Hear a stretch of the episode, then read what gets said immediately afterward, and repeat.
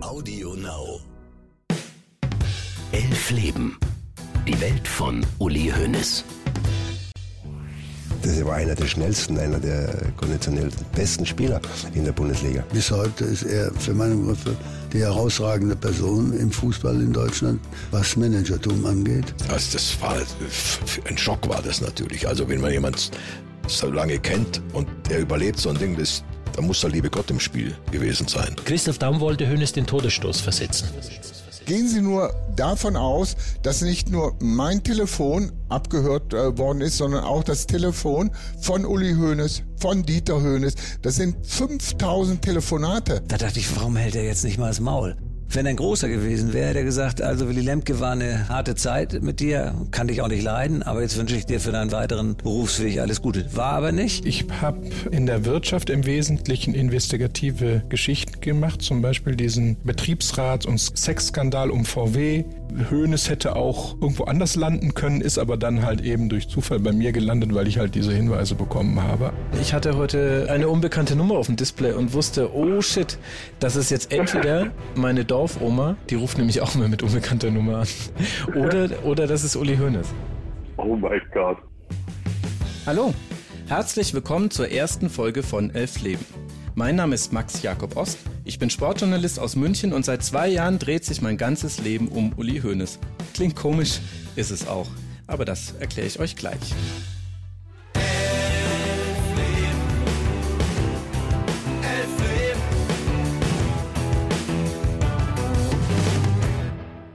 Vielleicht stecke ich inzwischen zu tief drin, aber für mich liest sich die Biografie von Uli Hoeneß manchmal wie ein Drehbuch. Ein Drehbuch, das in nur einer einzigen Nacht von einem Autor mit mehr Koffein als Blut in den Adern geschrieben wurde. Denn es ist viel zu überladen. Weltmeister, Europameister, Sportinvalide, jüngster Manager der Liga, Titelsammler, Wohltäter, Steuerhinterzieher, Idol, Hassfigur, einziger Überlebender eines Flugzeugabsturzes, Millionär und Gefängnisinsasse. Es gibt Netflix-Serien, in denen weniger passiert. Und die weniger plakativ sind. Im Leben von Uli Hoeneß gibt es zum Beispiel einen Moment, den dir kein Dramaturg hätte durchgehen lassen, in dem Triumph und tiefer Fall so nah beieinander liegen, dass es fast konstruiert wirkt. Der Moment, von dem ich spreche, ereignet sich im Mai 2013. Es ist ein warmer Tag in London und ein besonderer für den deutschen Fußball. Für Sky sitzt in London Marcel Reif am Mikro. Philipp Lahm haben Sie gesehen. Neuer Alaba. Dann Schweinsteiger, Javi Martinez, Ribery, Thomas Müller, Robben und vorne Mario Mandzukic. So, das Champions League Final 2013 hat begonnen. Die Bayern in Rot von links nach rechts. Erstmals treffen zwei Bundesligisten im Finale der Champions League aufeinander. Keinen Pokal wollte Uli Hoeneß so sehr und in keinem Wettbewerb ist er so dramatisch gescheitert. Als Spieler schien es so einfach, ihn zu gewinnen, aber als Manager ist der Europapokal für Hoeneß fast wie verhext. Mal erwischte den FC Bayern ein Hackentor des Gegners, wie 1987. Dann zwei Gegentreffer in der Nachspielzeit, wie 1999.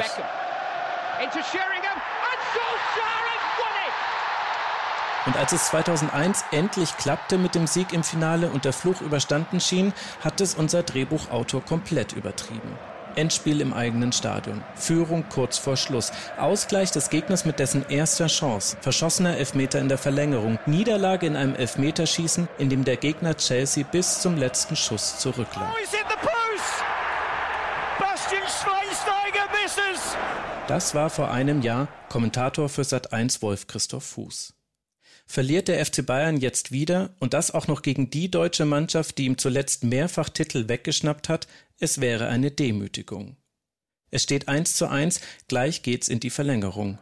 Da schlägt Jerome Boateng noch einmal einen langen Ball über das halbe Feld und Marcel Reif spricht Worte, die Geschichte werden. Ribéry, Ribéry, Robben! Robben! Jetzt macht er sein Tor! Es ist geschafft. Was ein Trauma hätte werden können, wurde zum Titel. Nacheinander recken die Bayern-Spieler den silbernen Pokal in die schwarze Nacht. Uli Hoeneß steht hinter den Spielern stolz, aber zurückhaltend. Da dreht sich Bastian Schweinsteiger mit dem Pokal in der Hand um und sieht ihn an. Hoeneß fährt ab, fast ertappt, aber da hat es die Fankurve gesehen.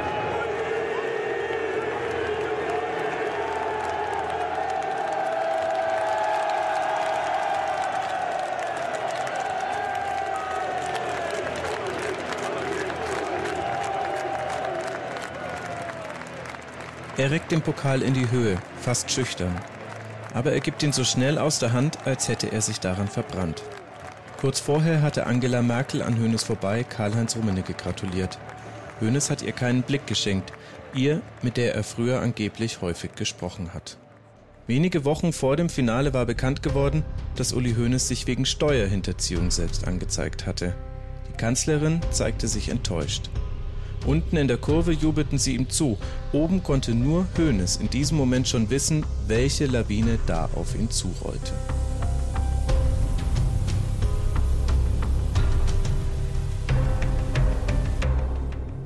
Von unten, da sah es noch anders aus. Die Nachricht der Selbstanzeige war ein Hammerschlag, klar. Aber wer hätte damals gedacht, dass der unantastbare Höhne schon ein Jahr später ins Gefängnis muss? Von unten, von den Rängen aus, da wirkte die Szene mit dem Pokal wie das kitschige Ende eines Films, versöhnlich. Woher ich das weiß? Weil ich dort unten stand. Rechte Eckfahne hinter dem Tor, in das Robben getroffen hat, der dritte Reihe am Spielfeldrand, in der Bayernkurve. Ein Nervenbündel, völlig erschöpft, es gab Momente im Spiel, da konnte ich nicht singen und schreien, weil ich das Gefühl hatte, keine Luft mehr zu bekommen.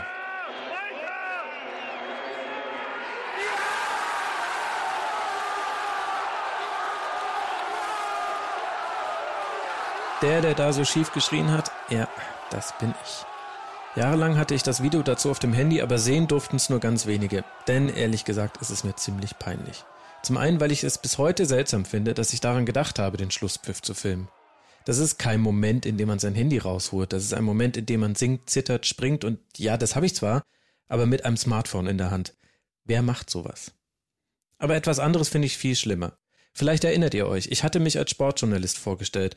Und das stimmt auch wirklich. Ich verdiene meinen Lebensunterhalt mit einem Fußballpodcast, der Rasenfunk heißt und von seinen Hörerinnen und Hörern finanziert wird. Der wurde zwar erst ein Jahr nach dem Champions League Finale ins Leben gerufen und war eine ganze Zeit lang eher Hobby als Beruf, aber trotzdem. Ein Sportjournalist sollte nicht bis zum Nervenkollaps mit einer Mannschaft mitfiebern. Wenn ich mir die Bilder aus Wembley anschaue, dann ist da kein einziges von mir dabei, das ich freiwillig noch einmal irgendwo posten würde. Was nicht nur an der Frisur liegt, die selbst dem jungen John Oliver die Sprache verschlagen hätte.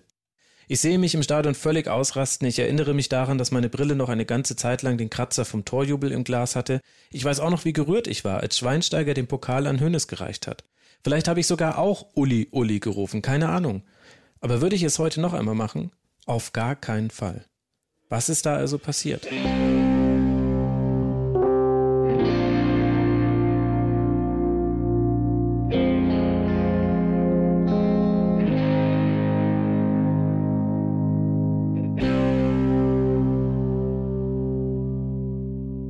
Die einfache Antwort? Dreieinhalb Jahre Haftstrafe für 27 Millionen Euro Steuerhinterziehung. Das ist passiert. Das sind die Fakten zu dem, was Uli Hoeneß getan hat und von dem damals noch niemand wusste. Ich glaube aber, dass das zu einfach ist. Denn so wie eine Tabelle zwar am Ende der Saison in Fakten ein Ergebnis festlegt, steht dahinter etwas Irrationales, ein Gefühl, die Dynamik vieler einzelner Ereignisse.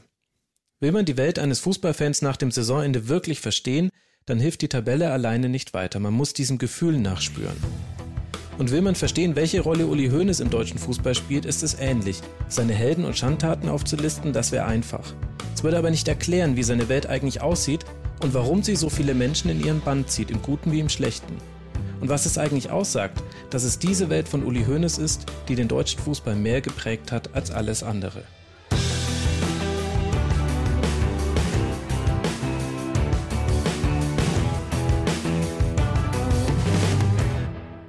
In elf Episoden will ich versuchen, mit euch gemeinsam diese Welt von Uli Hoeneß besser zu verstehen. Jede Woche wird eine erscheinen. Monatelang habe ich alles von und über Uli Hoeneß gelesen, gesehen, angehört. Biografien, Interviews, Dokumentationen, Spiele. In ganz Deutschland habe ich Weggefährten getroffen und Interviews geführt. Ich habe öfter von Uli Hoeneß geträumt, als ich zugeben möchte, ehrlich war.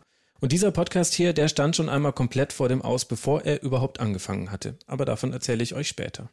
Genauso wie von der vielleicht wichtigsten Frage, schafft man es als relativ unbekannter Podcaster an Uli Hoeneß heranzukommen? Auch dabei dürft ihr mich begleiten und es wird, hm, sagen wir mal, interessant. Lasst uns also eintauchen in die Welt von Uli Hoeneß.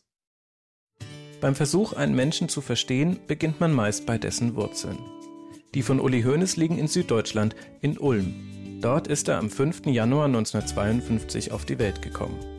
In Baden-Württemberg, das auch erst ein paar Monate nach seiner Geburt gegründet wurde. Schon ein Weilchen her das Ganze.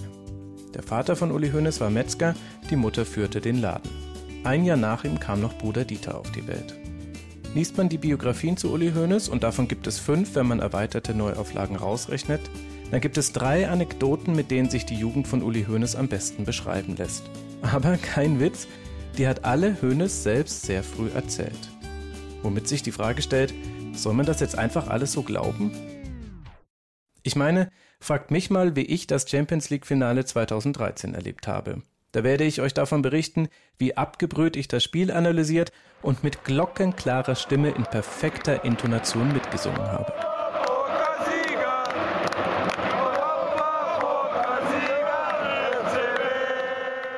Gleich am Anfang unserer Reise steht also die Erkenntnis, ich muss Leute befragen, die mit dabei waren.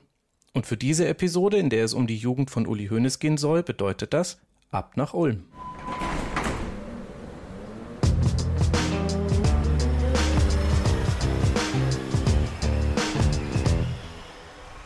Ulm liegt genau an der Grenze zwischen Baden-Württemberg und Bayern an einer Windung der Donau. Heute leben dort um die 125.000 Einwohner, der ICE hält alle zwei Stunden. In den 50er Jahren, als Uli Hoeneß auf die Welt kam, lebten dort gut halb so viele Menschen. Der Krieg hatte große Lücken in die Stadt gerissen, die durch gemeinsames Anpacken schnell geschlossen wurden. Das sieht man noch heute. Wenn man durch Ulm geht, bekommt man innerhalb weniger Schritte ein Gefühl dafür, was die Baumeister und Architekten der deutschen Geschichte jeweils zu ihrer Zeit mal schön fanden. An der Donau und in der Altstadt kann es passieren, dass du in einem Moment in einem Gässchen stehst, das ein Originalschauplatz aus dem Hobbit sein könnte, dann gehst du zwei Häuser weiter und stehst am Set von Stromberg. Und mittendrin thront das Ulmer Münster, das die Ulmer komplett in Eigenregie ohne Bischof oder anderen Auftraggeber hochgezogen hatten. Viele Geflüchtete hat es nach dem Zweiten Weltkrieg nach Ulm verschlagen. 3000 von ihnen lebten in einer ehemaligen Kaserne hoch über der Stadt, der Wilhelmsburg, auch die Eltern von Uli Hoeneß waren dabei. Nach und nach erschloss die Stadt Neubaugebiete und in eines davon konnten sie umziehen. Als Metzger durfte Erwin Hönes als einer der ersten in die Häuser am Eselsberg umsiedeln. Nachbar war der Bäcker. Anschrift der Familie Hönes am Eselsberg 1. Noch in der Kaserne hatte Erwin Hönes 1949 gemeinsam mit anderen den VfB Schwarz-Rot-Ulm gegründet, in dem auch sein Sohn Uli ab Geburt Mitglied war. Der VfB ist also meine erste Station. In der Gaststätte des Tennisheims treffe ich drei Ulmer, die Uli Hoeneß seit seiner Jugend kennen. Ja, mein Name ist Gerhard Wojcik. Ich bin seit 60 Jahren hier im Verein, habe mit Fußball äh, angefangen, 1959, in der Zeit, wo der Uli Hoeneß auch angefangen hat. Mein Name ist Kurt Stark, bin 66 Jahre alt.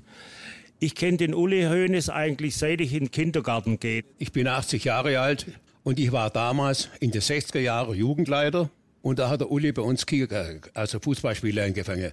Der letzte war Roland Schmiedle, genannt Ole. Der hat zwar seinen Namen in der Vorstellungsrunde nicht gesagt, mich aber schon bei der Begrüßung mit so viel Wissen zum VfB überschüttet, dass er zur Ordnung gerufen werden musste. Ole, wir wollen über den Hönes reden, nicht über Er hat gefragt, wie das da Ja, nee, das war schon okay. Wenn du's, kannst ja du erzählen. Nee, kein. Du weißt ja nichts. Ich weiß schon. Launig war's in der Gaststätte beim VfB. Im Hintergrund hat der Wirt die Gläser gespült und neugierig zugehört. Und ihr könnt mal raten, wie lange am großen Tisch allein die Vorstellungsrunde der drei gedauert hat? 28 Minuten. Irgendwann kamen wir dann aber an, im Hof von der Metzgerei Hönes. Bei mir ist es so, dass ich in der gleichen Straße aufgewachsen bin, mit dem Uli Hoeneß. Die Metzgerei und auch der Bäcker, der hat den Hinterhof.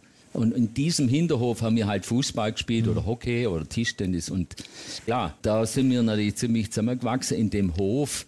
Da war ja immer was los. Der Bäcker, der hat ja immer geschimpft, weil er immer wieder äh, Glas zu Bruch gegangen ist. Das habe ich gelesen, ja. Ja, zum Beispiel. Aber es war halt auch so, dass halt der Vater, der war in, in der Wurstkammer äh, und Küche, und hat dann immer rausgehört und äh, der Uli, hat ja meistens der Dieter immer im Visier gehabt und Dieter hat immer geweint. Hat immer, das war, da war immer knapp dran und dann gab es halt dann immer Stunk. Aber alles in allem war so, das war so der ha Anfang von der ganzen Geschichte, ja. Der Anfang von der ganzen Geschichte, also der Jugend von Uli Hoeneß. Über die vor allem die gerade angesprochenen drei Anekdoten in den Biografien zitiert werden. Ich will aber nicht nacherzählen, sondern mit Leuten sprechen, die dabei waren. Also schauen wir mal, ob das wirklich alles so passiert ist. Erster Check, die Pfingstderby-Anekdote. Der VfB Ulm spielt um die Meisterschaft, aber Uli Hoeneß fehlt. Er ist im Ministrantenzeltlager bei Memmingen, um die 50 Kilometer entfernt. Das war Samstag und er wusste, dass wir ein Scheidungsspiel haben gegen 46 da. Und da hat er es nicht mehr ausgehalten. Also. Ja, dann ist er auf sein Fahrrad gestiegen und ist losgefahren. Hier angekommen in der Halbzeit, da stellen sie aber schon 0-4. Der Dieter war im Tor, sein Bruder, damals Torwart, hat er den einschließlich zur Kantare genommen ja, und hat dann noch sechs Tore gemacht. Und das war seine erste Meisterschaft. Also ist das wirklich genauso passiert? Weil ich habe das, das, auch gelesen passiert, in seinem ja. WM-Buch und ich dachte mir so, also, naja, wenn ich ja, so eine Geschichte aus meiner ja, Jugend erzähle. Ja, ja. das stimmt also schon. Also heutzutage oder auch früher vielleicht haben die Eltern angestachelt. Mach, mach. Und beim Uli war es eher so, dass es von sich aus komme ist. Er hat es von sich aus gelebt. Er hat vielleicht nicht gewusst, dass er jetzt der große Star wird, aber er hat auf jeden Fall diesen Fußball im Herzen gehabt. Was der auf sich genommen hat, um zu dem Spiel zu kommen, das ist der Hammer. Hm. Und da muss man sagen, es, das gibt nicht viele, die sowas machen. Also jetzt in unserem Umfeld gar niemand. aber, aber wenn du jetzt äh, rumguckst, also da gibt's nicht, das sind, äh, das war schon der Hammer, wie er sich da, wie das so sich rauskristallisiert hat. Ja, aus dem wird doch mal ein ganz großer. Falls ihr euch das gefragt habt, Uli Hoeneß war acht Jahre alt, als er die 50 Kilometer mit dem Fahrrad gefahren ist und dann die Tore geschossen hat. Übrigens hat er woanders mal erzählt, es sei ein Viertreffer gewesen, aber ich glaube, in dem einen Fall macht das jetzt tatsächlich mal nicht den großen Unterschied. Also halten wir fest, der junge Uli Hoeneß war erstaunlich zäh und ehrgeizig. Ich denke, das kann man so sagen. Und das deckt sich auch mit der zweiten Begebenheit, die man über ihn gerne erzählt morgens vor der Schule hat er zwei, drei, viermal in der Woche hat er Waldläufe gemacht. Ja. Und hat gesagt, wenn ihr auch weiterkommen wollt, müsst ihr das auch machen. Das haben wir ein paar Mal mitgemacht, aber da haben wir dann nicht mehr den Biss gehabt. Also man kann sagen, er hat schon die Ambition gehabt, ich will aus dem Fußball was machen. Das hast du, wenn du jetzt nachdenkst, der hat den Ehrgeiz gehabt und wir haben es halt nicht gehabt. Auch hier Haken dran. Dass sich Uli Hoeneß von seinem Vater, der jeden Tag um drei Uhr aufstehen musste, wecken ließ, um vor der Schule noch im Wald zu trainieren, stimmt. Bleibt noch Ereignis Nummer drei. Das betrifft den älteren Hoeneß, der Schülersprecher an seinem jungen Gymnasium war. Deshalb verlassen wir mal für einen Moment die Vereinsgaststätte vom VfB Ulm und fahren runter an die Donau zum Ulmer Ruderclub. Auf seinem Fahrrad rollt mir da der 80-jährige Kraft Otto Steinle entgegen. Ein drahtiger Mann, den auch im Ruhestand noch eine Lehreraura umgibt. Er war für mehrere Jahre Sport-, Französisch- und Geschichtslehrer von Uli Hoeneß. Seine Notenbüchlein von damals, die hat er dabei. Vielleicht auch daher die Lehreraura. Ja, die in der Prüfung hat, ist er die 100 Meter in 11,3 gelaufen, die 1000 in 2,48. Er hat einen Hochsprung 1,51 hingekriegt. Da ist sein Bruder um einiges besser gewesen. Aber der war in der Klasse nicht mit dabei. Ja. Ach, wie schön das sein muss, wenn dein Sportlehrer noch 50 Jahre später deine Leistungen aus der Schule referieren kann. Aber egal. Also halten wir fest. Der Sportler Uli Hoeneß war ein richtiges Biest. Ehrgeizig und schnell. Die dritte Anekdote hat damit aber gar nichts zu tun. Sie handelt vom Organisationstalent von Uli Hoeneß. Und ohne dass ich etwas sagen muss, fängt Herr Steinle selbst davon an. Er war Schulsprecher und hat als Schulsprecher auch eine einmalige Geschichte veranstaltet, nämlich ein Riesenfest, wo den, über den Innenhof ein Bundeswehrzelt gespannt war mit Live-Musik. Und da haben also alle gesagt, Mensch, der, der, der Uli bringt das schon einiges hin. Es war eine tolle Leistung. Sehr beeindruckend war das, ja. Hat damals auch seine spätere Gattin mit eingebracht, die an der, an, an der Theke oder am Dresden einen guten Job gemacht hat. Damit sind sie beieinander, die wichtigsten Dinge, die man zum jungen Hönes wissen muss. Er war schon früh sehr ehrgeizig, er konnte Dinge auf die Beine stellen und er lernte schon als Jugendlicher die Frau kennen, die ihn ein Leben lang begleiten wird, Susi Hoeneß. Ich bin dann doch etwas überrascht, wie ähnlich sich die Beschreibung von all denjenigen sind, die ihn als Kind und Jugendlicher erlebt haben. Reichen wirklich drei Anekdoten aus, um einen Menschen zu beschreiben?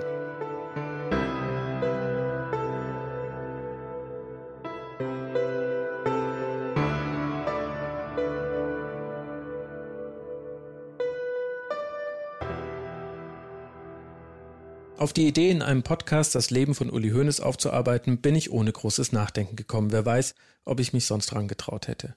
Ich saß bei Ruben in einem kleinen Raum, in dem nichts als ein Flipchart stand. Dunkler Teppich, schwarzer Kaffee, nur ein Fenster, volle Dröhnung Büro eben. Ruben hat einen eigenen Podcast, darüber kenne ich ihn, und einige der besten Podcasts in Deutschland mit auf die Beine gestellt.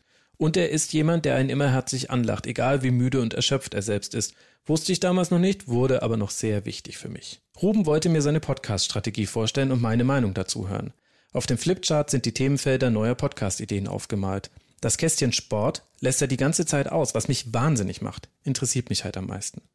Ganz am Schluss tippt er mit einem Edding drauf.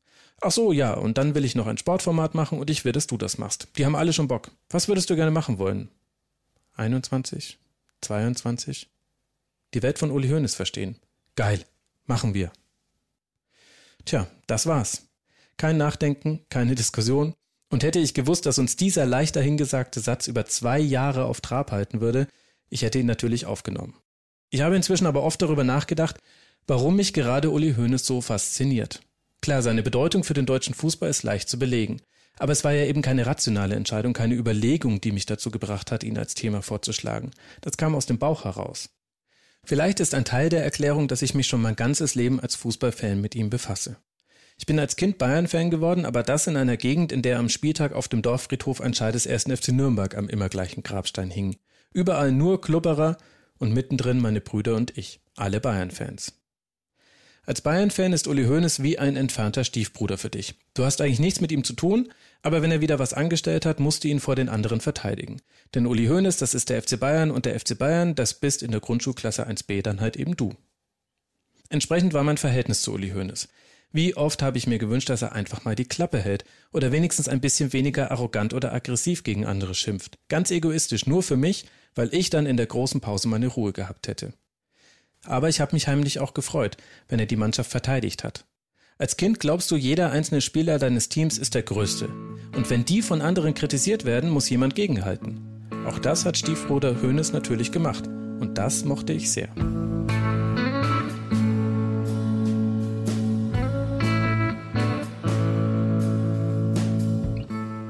Man wird ja aber auch älter. Als ich mich beim Studium in Freiburg plötzlich von Eintracht Frankfurt-Fans und sogar einer Sechzgerin umringt sah, hatte ich mich schon ironisch von Uli Hoeneß distanziert. Nach einer Fahrt zum Spiel in München hatte ich einen Schal im Gepäck, der für Würgelaute sorgte, als ich ihn den anderen präsentierte. Uli Hoeneß, 40 Jahre Leidenschaft stand drauf und er hing für jeden sichtbar in meinem Zimmer, denn ich hatte den Sky Receiver und die mussten zum Fußballschauen zu mir kommen. Aber irgendwann verschwanden dann Ironie und Distanz aus meinem Verhältnis zu ihm. Ich hatte meinen Frieden gemacht mit dem Stiefbruder Hönes. Und ich glaube, es ging vielen so. Er wurde vom Manager zum Präsidenten und seine Geschichte schien geschrieben. Mein Gott, wie er den Champions League Pokal 2013 in die Nacht von London reckt, das hätte die Schlussszene der Netflix-Serie Hönes sein können. Aber wir wissen ja, was da noch kam. Und falls ihr es nicht wisst, freut euch auf Folge 10 dieses Podcasts.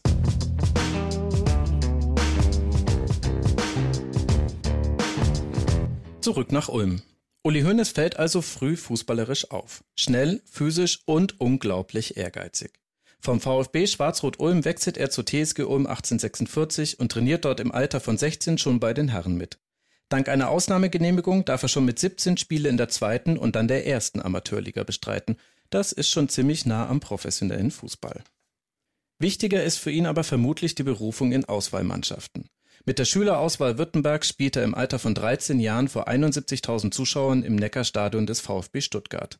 Zwei Jahre später folgt ein echtes Highlight. Die deutsche Jugendauswahl mit Uli Hoeneß gewinnt im Berliner Olympiastadion mit 6 zu 0 gegen England. Das Fachmagazin Kicker schreibt von zwei Prachttreffern des 15-jährigen athletischen Kapitäns Hoeneß. Die Berliner Zeitung titelt mit Ein Haller im Taschenformat. Googelt den, wenn ihr ihn nicht kennt. Kurz, Uli Hoeneß hat die Bühne des süddeutschen Fußballs verlassen. Eine Karriere im Fußball scheint wirklich möglich. Ab jetzt ist sein Name im Kicker-Magazin zu finden.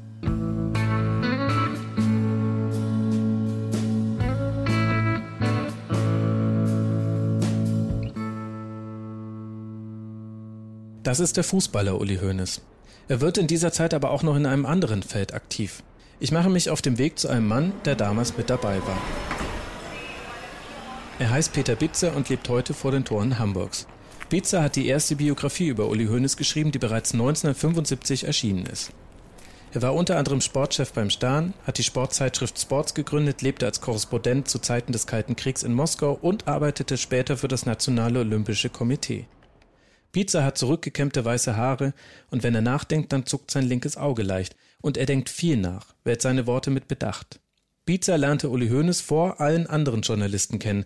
Und zwar nicht als Sportler, sondern als Kollege. Ja, ja, ich habe ihn ja kennengelernt, da war er 15 Jahre alt in Ulm. Ich war junger Sportredakteur bei der damaligen Schwäbischen Donauzeitung und er ein Gymnasiast. Und ich glaube, ich, er hat sich zum ersten Mal gemeldet, als er Kapitän der Schülermannschaft war, die in, im Olympiastadion in Berlin England 6-0 geschlagen hat und er hatte damals zwei Tore geschossen und kam dann in die Redaktion mit seinem äh, mit handgeschriebenen Bericht von diesem Großereignis. Ja, ehrlich? Hat ja, er quasi ohne das vorher zu besprechen einfach sich gedacht, ja, das ist, ist jetzt so wichtig? Natürlich. Okay. Ging davon aus, dass es die Lesergemeinde in Ulm interessiert. Stand er denn da bei Ihnen am Schreibtisch? Ja, oder? natürlich. Ja, ja, ja, Stand dann da, kam da rein, auf einem linierten Schulheft geschrieben, mit der Hand natürlich. Und er hat ja auch dann in der Folge, glaube ich, bis zur A-Mannschaft ging das, A-Jugend, kam am Sonntagmittag an, oft auch von Auswärtsspielen, Biberach, also 30, 40 Kilometer entfernt von Ulm, mit dem verschwitzt und abgehetzt Fahrrad angestrampelt und hat dann den Spielbericht äh, vorgelegt, wo natürlich auch jeder Pass äh, von ihm erwähnt worden ist und dieses Tor natürlich ohnehin. Also der hat da für sich auch schon eine gewisse Publicity gemacht, aber auch für, die, für den Fußball und für seine Mannschaft natürlich. Uli Hoeneß, der rasende Reporter von Ulm.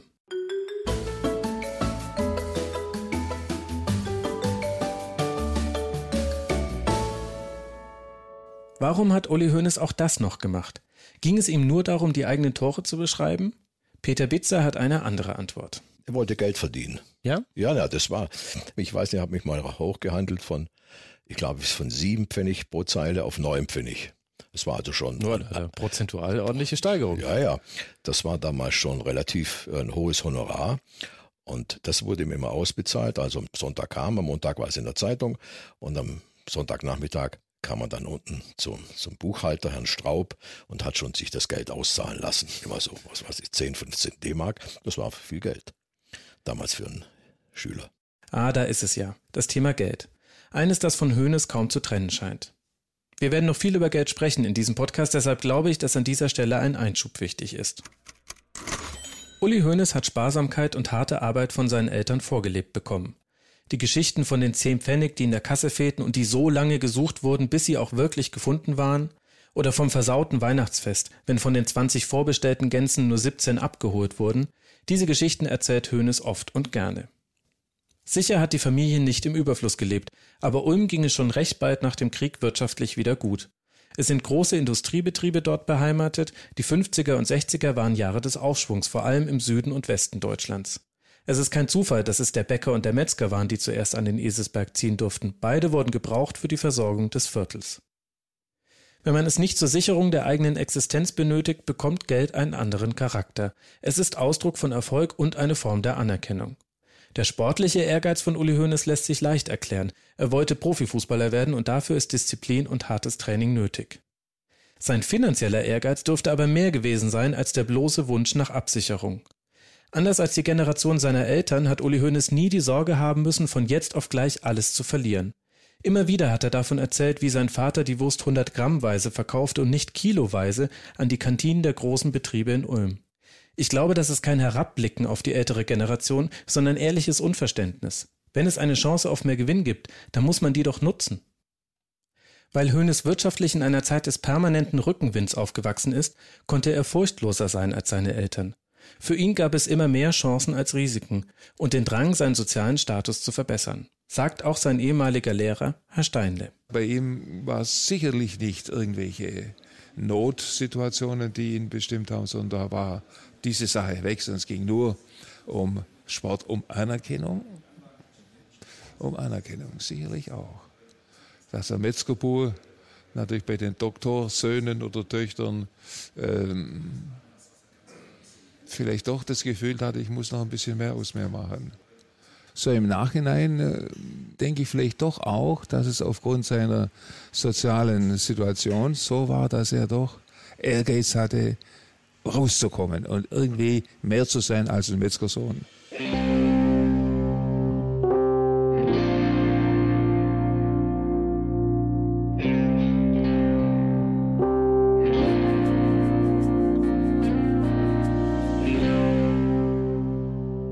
Alter von 17 Jahren ist aus dem Metzgersohn ein gestandener Nationalspieler geworden. Uli Hoeneß spielt nicht nur in der Juniorennationalmannschaft als Kapitän, sondern darf auch in der Nationalelf der Amateure ran, die das Ziel der Olympischen Spiele 1972 im Auge hat. Die DFB-Mannschaften sind für ihn das Ticket raus aus Ulm, im doppelten Sinn. Er reist zu den Spielen nach Israel, auf die Kanarischen Inseln und in die DDR und darf sich dabei den Spähern der Bundesliga präsentieren. In einer Ausgabe aus dem Jahr 1969 ist im Kicker ein Bild vom Publikum bei einem Junioren-Nationalspiel zu sehen. In vorderster Reihe sitzen die Trainer der Bundesligisten Gladbach, Köln und 1860. Noch wichtiger sollen für Hoeneß aber die Kontakte werden, die er innerhalb der Mannschaft knüpft. Er teilt sich dort ein Zimmer mit Mitspieler Paul Breitner und genießt die Förderung vom jungen Trainer Udo Lattek. Ein außergewöhnliches Zusammentreffen von Top-Talenten. Für alle drei wird daraus bald eine Schicksalsgemeinschaft. Breitner und Höhne stehen angeblich schon bei 1860 München im Wort. Deren Geschäftsführer war fast jeden Sonntag bei einem von beiden zu Besuch. Dann nimmt Lattek sie am Rand eines Länderspiels zur Seite und bittet sie vorerst keinen Vertrag bei einem Bundesligisten zu unterschreiben. Kurz darauf wird bekannt, Lattek wechselt vom DFB zum FC Bayern und wird dort neuer Trainer. Und der Manager der Bayern, Robert Schwan, holt sich einen Rat von Peter Bitzer, unserem Hönes-Biografen aus Hamburg. Damals waren wir Journalisten ja noch sehr eng an der Mannschaft. Damals fuhren wir noch zu Auswärtsspielen im Mannschaftsbus mit. Heute undenkbar. Da war er wohl schon in Ulm gewesen. Er fragte mich, was hältst du denn von Uli Hoeneß? Das sage ich. Und ich kann mich erinnern, es war wirklich so, es ist keine Legende. Ich habe zu ihm gesagt, bis 25 wird er ein großer werden. Während im Mannschaftsbus der Bayern schon mit Hoeneß geplant wird, stellt sich für den noch eine ganz andere Frage. Will er seine Chance wahren, an den Olympischen Spielen 1972 in München teilzunehmen? Dafür müsste er Amateur bleiben und dürfte keinen Profivertrag unterschreiben. Er bespricht sich unter anderem mit seinem Lehrer Steine. Der ist gerade deutscher Meister im Rudern geworden, also auch Leistungssportler. Und ich habe ihm dann gesagt in einem Gespräch am Hof, am Schubert-Gymnasium, also Uli, ich würde mir das gut überlegen. So eine Olympiade ist eine absolut einmalige Geschichte. Und da dabei zu sein, würde ich persönlich unbedingt wollen. Kurz vor Weihnachten 1969 ist es dann soweit und es wächst zusammen, was für alle, die jünger als 50 Jahre sind, schon immer zusammengehört. Manager Schwan besucht die Familie Hoeneß, wartet geduldig, bis die Nachhilfestunde Mathematik vorbei ist, die Uli Hoeneß gerade noch hat, und überzeugt ihn in einem einzigen Gespräch vom Wechsel zu Bayern. Hoeneß hatte sich fest vorgenommen, an diesem Tag nichts zu unterschreiben. Er gilt als gefragtestes Talent im deutschen Fußball. Wie also hat Schwan Hoeneß überzeugt? Er hatte neben seiner einnehmenden Art sicher auch noch andere Argumente im Gepäck. Mit Udo Lattek zum Beispiel den Trainer, der Uli Hoeneß zum Kapitän der Junioren-Nationalelf gemacht hat. Einen Kader mit Stars wie Beckenbauer, Gerd Müller oder Sepp Meyer, in dem aber auch noch Platz für jüngere Talente ist. Der FC Bayern hatte eine Verjüngungskur angekündigt. Und auch die Olympiafrage wird geklärt. Hoeneß beginnt auf dem Papier als Gärtner beim FC Bayern zu arbeiten und wird dafür bezahlt. Ein Vertrag als Profi unterschreibt er bis zu den Olympischen Spielen nicht. Später heißt es übrigens, er würde in der Geschäftsstelle die Frankiermaschine bedienen. Die Bayern sind sich also selbst wohl nicht so ganz sicher, was jetzt der Job war, den man Hönes gegeben hat. Das ist aber noch nicht alles. Juan Moreno spricht in seiner Biografie von 20.000 D-Mark, die Hönes dazu per Scheck bekommt. Und vor der Metzgerei parkt fortan ein BMW 2002. Davon haben mir auch die Ulmer in der Vereinsgaststätte erzählt. Es wäre aber auch komisch gewesen, wenn Uli Hoeneß nur aus gutem Willen gewechselt wäre. Und warum sollten Spielerverpflichtungen damals auch anders abgelaufen sein als heute? Es hat damit angefangen, dass wir uns erlaubt haben, ein etwas besseres Automobil zu bauen. Unser Problem ist jetzt, dass immer mehr Leute dieses etwas bessere Automobil kaufen wollen. Die Sache war also geritzt. Uli Hoeneß wurde ab Sommer für den FC Bayern spielen. Mit einem Rundruf informiert er höchst selbst im Januar 1970 die Ulmer Zeitung. Ja, hallo? Ich wollte nur sagen, ich gehe zu den Bayern, gell? Ach, Uli.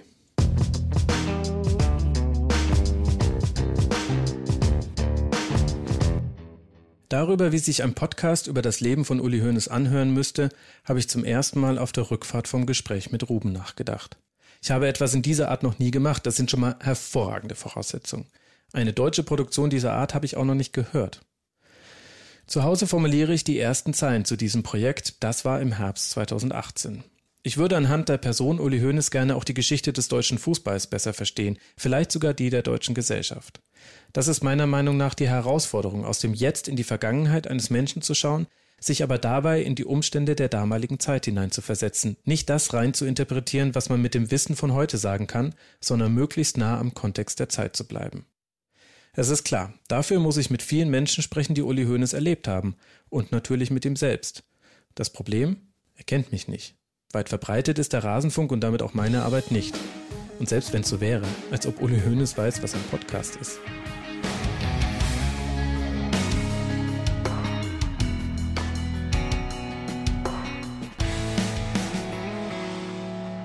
Es kommt noch ein zweites Problem dazu. Ich lebe in München, dem größten Dorf Deutschlands. Ihr glaubt gar nicht, wie schnell sich hier manchmal Sachen rumsprechen. Und eines ist klar, Uli Hoeneß wird nicht vor Freude im Tegernsee planschen, wenn er hört, dass jemand, den er nicht kennt, einen Podcast über sein Leben veröffentlicht. Keines der Bücher über ihn ist mit seinem Segen erschienen. Im Gegenteil, er mag es nicht, wenn andere mit seinem Namen Geld verdienen. Das hier hat er auf einer Jahreshauptversammlung im Jahr 2014 gesagt. Es werden fünf Bücher über mich geschrieben. Alle diese Leute haben mit mir kein Wort gewechselt. Kein Wort. Es wird nicht darum gehen, dass man informieren will. Nein, man will Kohle verdienen. Und das ist frevelhaft. Und das war's noch nicht. Einen hat er noch. Wenn ihr den Uli Hoeneß kennenlernen wollt, das habt ihr schon selbst geschafft. Und wenn ihr wollt, könnt ihr es im Google nachschauen. Denn was anderes haben die, die die Bücher geschrieben haben, auch nicht gemacht.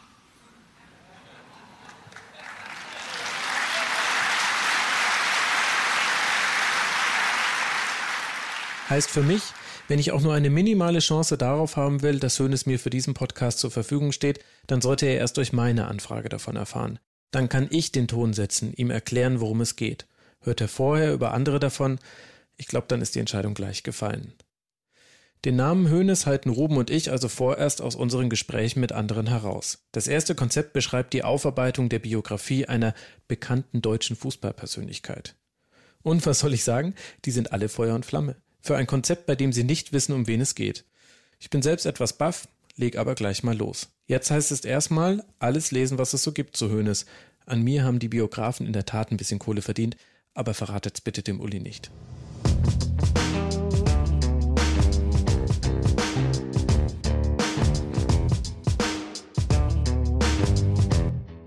In den folgenden Wochen denke ich viel darüber nach, wie die Biografie des jungen Uli Hoeneß in seine Zeit passt. Ich glaube, er gehört zur ersten Generation moderner Fußballspieler. Die Bundesliga gibt es erst seit 1963, also sieben Jahre bevor Uli Hoeneß dort spielen wird. Der Deutsche Fußballbund tut sich schwer mit ihrer Gründung. Fußball als Beruf, das widerstrebt den Funktionären.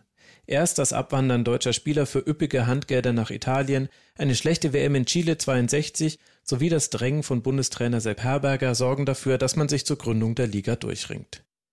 Man möchte vom hehren Ideal des Amateursports aber nicht ganz abrücken und hat auch ein bisschen Angst vor den Finanzämtern, die den Vereinen auf die Finger schauen, ob das wirklich noch gemeinnützig und damit steuerlich begünstigt ist, was die Fußballclubs so machen. Das führt zu einer Mogelpackung. Spieler müssen zwar nicht mehr einen anderen Beruf vorweisen, sie dürfen aber maximal 1200 Mark verdienen, nur in vom DFB genehmigten Ausnahmefällen mehr. Ablösesummen dürfen maximal 50.000 Mark betragen. Der Theorie nach konnte man also erstmals offiziell einzig und allein vom Fußballspielen leben. Deutschland führt als letzte große Nation eine Berufsliga ein. Guten Tag, verehrte Sporthörer.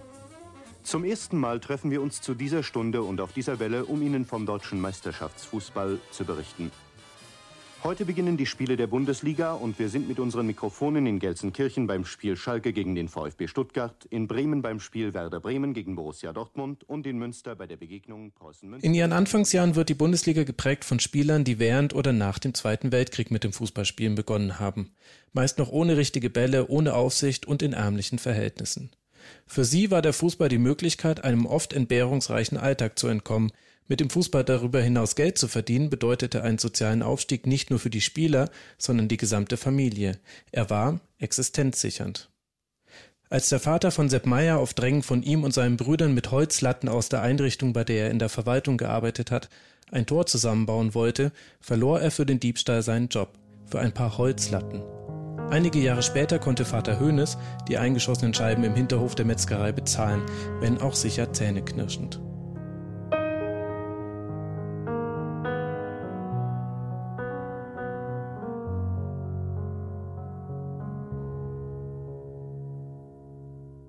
Vom Schrecken des Kriegs war in der Jugend von Uli Hoeneß neben einzelnen Lücken im Stadtbild vor allem die Angst in der Elterngeneration geblieben. Vor einem neuen Krieg, vor Hunger, vor Arbeitslosigkeit. Für die Jugendlichen der 60er waren das irrationale Ängste. Hoeneß wuchs in einem Deutschland der Vollbeschäftigung auf und mit einer Bundesliga, in der hoher Anspruch und geldgierige Realität zunehmend so auseinanderklafften, dass der DFB nach und nach die Gehalts- und Transferbeschränkungen lockern musste. Hertha BSC schickte zum Beispiel gar nicht die echten Verträge seiner Lizenzspieler an den DFB, sondern Versionen mit Gehältern innerhalb der Statuten. In Wirklichkeit zahlte man deutlich mehr und dazu auch noch Handgelder und Ablösesummen in unerlaubter Höhe. Als das herauskam, musste die Hertha zwangsabsteigen. Der DFB passte aber auch die Obergrenzen für Gehälter und Transfers an. Das System, es funktionierte einfach nicht. Die Bezahlung von Fußballspielern, das war also ein allgegenwärtiges Thema damals. Und natürlich ließ sich Uli Hoeneß auch seinen Wechsel zu den Bayern gut bezahlen. Er hat aber nicht alles dem Geld untergeordnet, sondern sich für die Olympischen Spiele 72 und gegen einen Profivertrag entschieden. Einige Biografen unterstellen ihm, er habe das aus Kalkül gemacht. Es gibt auch ein Zitat von Hoeneß, das in diese Richtung deutet, aus einem Interview in der Welt am Sonntag. Ich hoffe, dass mir mein Entschluss Popularität eingebracht hat und noch mehr einbringen wird. Ich hoffe, dass er sich nach den Spielen auch auszahlen wird. Trotzdem, wäre der Weg zum schnellen Geld nicht ein anderer gewesen, vielleicht sogar der näher liegende? Der Trainer, dem er versprochen hatte, bis Olympia Amateur zu bleiben, der war selbst vom DFB zu Bayern gewechselt. Und wisst ihr, wer ohne zu zögern auf die Olympischen Spiele verzichtete und gleich als Profi zu den Bayern ging? Ulis Freund Paul Breitner. Noch eine Sache unterschied Spieler wie Hoeneß von den bereits etablierten Fußballern. Er plante seinen Weg in den Profifußball wie andere ihre berufliche Karriere. Als sich die Tür dann ein Stück weit öffnete, stellte er den Fuß hinein und ordnete alles andere unter. Ein Beispiel, Drei Tage vor seinem Abitur spielt er mit der Amateurnationalmannschaft in Tschechien ein Qualifikationsspiel für einen UEFA-Wettbewerb. Der DFB hatte ihn vom Spiel befreit, aber er reiste trotzdem mit.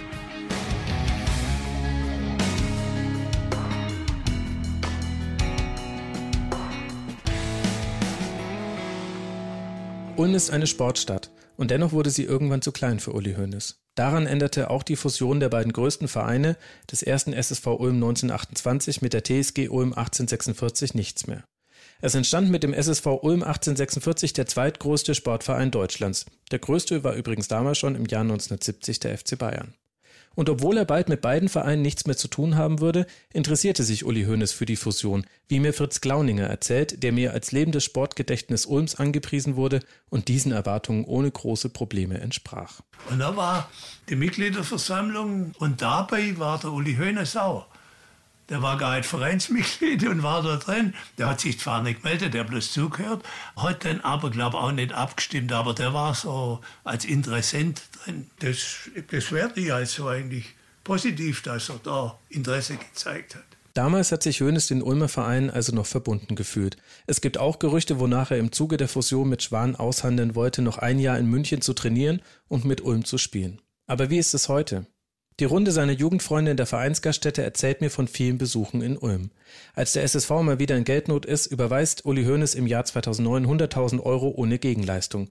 Aber da ist auch eine Distanz zwischen der Stadt und ihm. Nach dem Gewinn der WM 74 äußert sich Uli Hoeneß enttäuscht darüber, dass die Ulmer für ihn keinen Empfang gegeben haben.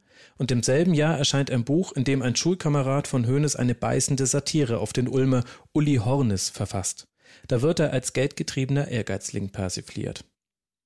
Wer heute auf der Seite der Stadt Ulm nach dem Namen Hoeneß sucht, bekommt zwei Treffer.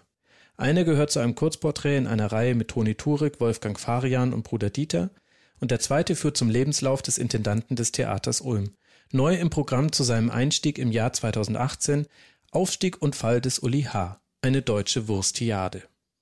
So ganz unbeleckt scheint das Verhältnis von Ulm zu Uli Hoeneß also nicht zu sein, was sicherlich auch mit seiner Steueraffäre im Jahr 2013 zusammenhängt. Oben am Eselsberg in der Vereinsgaststätte vom VfB Ulm fasst das Gerhard Wojcek ganz gut zusammen. Vor dieser Geschichte war ein Kind Ulms. Und dieses Kind ist jetzt zum Stiefkind geworden. So ähnlich kann man sagen. Weil es gibt halt viele, also wir sind jetzt näher dran, die den Uli halt jetzt bloß durch diese Geschichte dann kennen. Nicht so, wie er eigentlich, äh, dass er so positive Dinge auch hat und mhm. so. Verstehen Sie also dieses? Er ist jetzt mehr Münchner wie Ulmer, würde ich sagen. Ja, das sagt er inzwischen auch. Aber immer noch, wenn er herkommt, kauft er sich, was sind das, Wasserwecken? Heißt nicht so? Ja, ja, ja, und äh, kauft sich äh, Vorrat und friert sie ein. Tatsächlich. Hat er mal irgendwann erzählt. Ah, ja. Was, äh, Wo kauft er die? ja, wahrscheinlich Wenn ich das Interview mit ihm bekomme, dann werde ich ihn fragen. Genau. Dann rufe ich Sie an, Herr Stahl. Also die, die besten gibt es beim Zuckerbäcker, wenn es in Ulm ist, beim Zuckerbäcker. Das ist nur ein alter Bäcker, der es nur so macht wie früher. Das sind sie also, die Ulmer Wurzeln von Uli Hoeneß. Lassen wir ihn im Jahr 1970 mal hier in Ruhe sein Abi fertig machen. Im Sommer zieht er dann nach München. Seine Mutter steckt ihm dafür 50 Mark zu. Mütter, einfach die Besten. Sie hätte ihm aber vielleicht besser ein Buch zur Diplomatie mitgegeben. Warum es schon nach wenigen Monaten beim FC Bayern eine Krisenintervention mit Uli Hoeneß im Zentrum gebraucht hat, erzähle ich euch beim nächsten Mal. Und auch warum nach den ersten Monaten Arbeit am Hoeneß Podcast alles für die Katz war und das Projekt vor dem Aus. Das alles nächste Woche bei Elf Leben. Bis dann.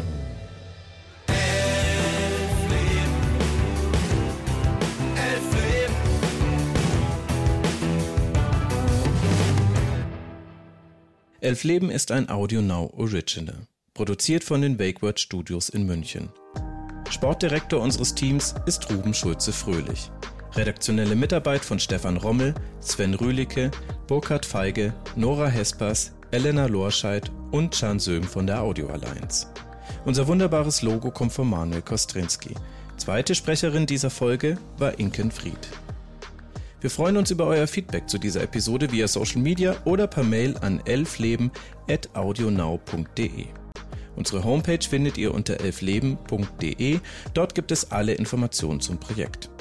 Vielen Dank an die Gesprächspartner für diese Folge. Neben Kurt Stark, Roland Schmiedle, Gerhard Wojcek, Kraft Otto Steinle, Peter Bitzer und Fritz Glauninger möchte ich mich auch bei Wolfgang Dieterich und Andreas Kulig bedanken. Mein Name ist Max Jakob Ost und wenn ihr wissen wollt, wie es weitergeht, könnt ihr jetzt schon exklusiv auf elfleben.de und in der kostenlosen App von AudioNow die ersten drei Folgen von Elf Leben hören. Auf allen anderen Plattformen erscheint Folge 2 dann am nächsten Mittwoch. Könnt ihr euch gleich merken, Mittwoch ist ab jetzt Uli-Tag. Bis dann. Audio.